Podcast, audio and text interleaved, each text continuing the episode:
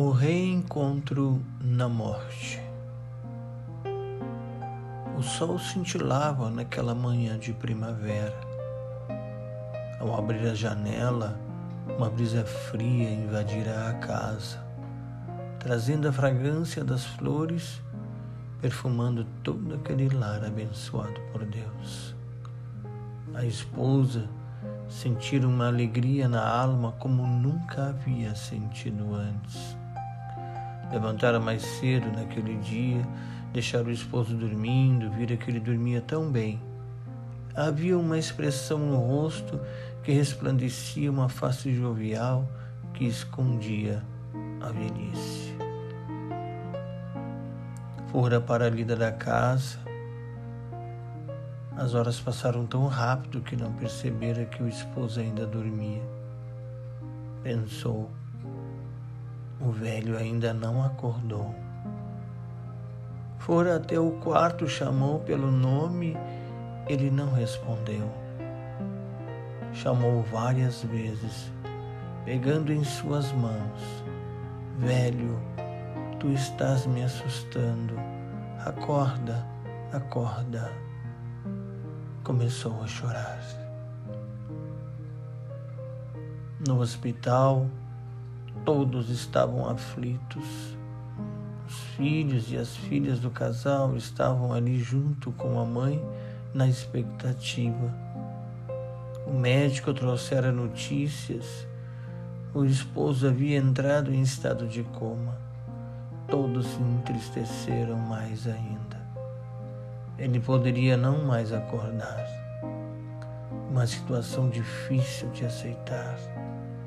Naquele dia, a esposa sentira uma paz interior tão grande, seguida de um júbilo extasiante. Chorava, porque agora sentia dor. Ele, naquele estado de inconsciência, estava revivendo seu primeiro amor Encontrava-se junto de sua primeira esposa que havia falecido há algum tempo. Ele havia amado muito, mas fora um tempo de muitos conflitos. Ele e ela não eram crentes em Jesus, viveram um amor carnal recheado de muito sexo. Ambos valorizavam o ato sexual, colocando em primeiro plano no casamento. Ciúmes e cobranças eram constantes e isso eram os estupins para os desentendimentos. Depois do falecimento da primeira esposa, sua vida mudara. Conhecer a segunda esposa, aceitar a Jesus, nasceu novamente, vivia um casamento de muita harmonia, mas nunca deixou de pensar na primeira esposa.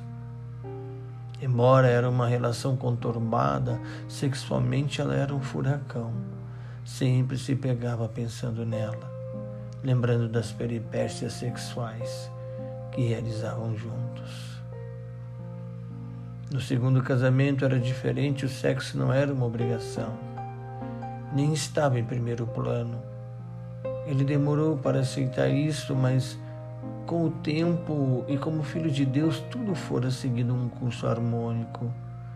Agora estava ali com a primeira esposa abraçados. De onde ela viera, não sabia. Onde estava também não sabia. Eles estavam abraçados. Ela praticamente o segurava. À frente dele, um pouco mais adiante, uma porta de luz. E tudo à sua volta era escuridão. Ele sabia que tinha que entrar por ela, porém havia uma força naquela mulher que o impedia de seguir avante. Ele tentava, mas ela o segurava.